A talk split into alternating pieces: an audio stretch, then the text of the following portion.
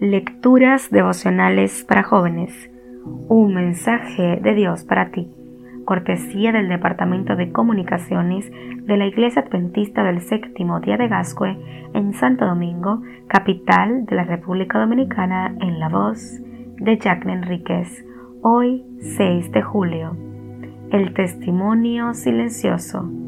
Entonces dijo el rey a Hazael, Toma un regalo y vete a ver al profeta.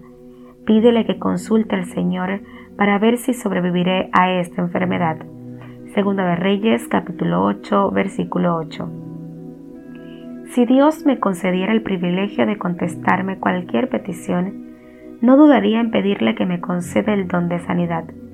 Vivimos en un mundo lleno de tristeza y dolor producto de la enfermedad y cuánto me gustaría poder aliviar el sufrimiento de los que están enfermos. Recibí una llamada de la Presidencia de la República. Una madre preocupada por su hija que tenía linfoma de Hawkins les había escrito pidiendo ayuda.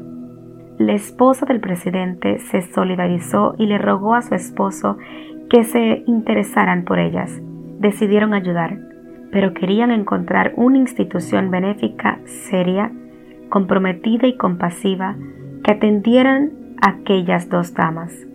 Entonces, uno de los ministros dijo que la única entidad que podría hacer ese trabajo con honestidad era ADRA, de la Iglesia Adventista. Nos asignaron el caso con la recomendación de no hablar absolutamente nada de religión, y aceptamos, porque El Salvador dio su preciosa vida para establecer una iglesia capaz de atender a los que sufren, a los tristes y a los tentados. Una agrupación de creyentes puede ser pobre, inculta y desconocida. Sin embargo, en Cristo puede realizar en el hogar, en la comunidad y aún en tierras lejanas una obra cuyos resultados alcanzarán hasta la eternidad.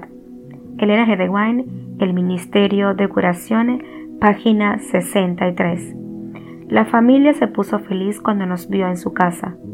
Después de varios meses de atención, me sorprendió que un día al llegar a su hogar la madre me dijera, Pastor, ¿cómo puede mi familia ser adventista?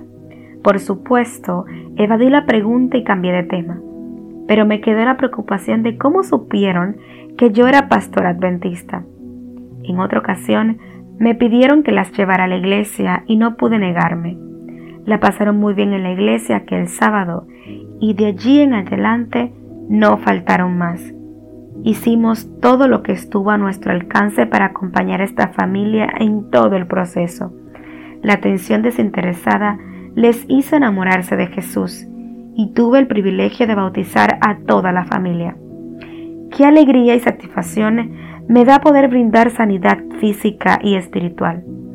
Hoy tú también puedes ser un instrumento de Dios para llevar salud y restauración a otros. Dios te bendiga.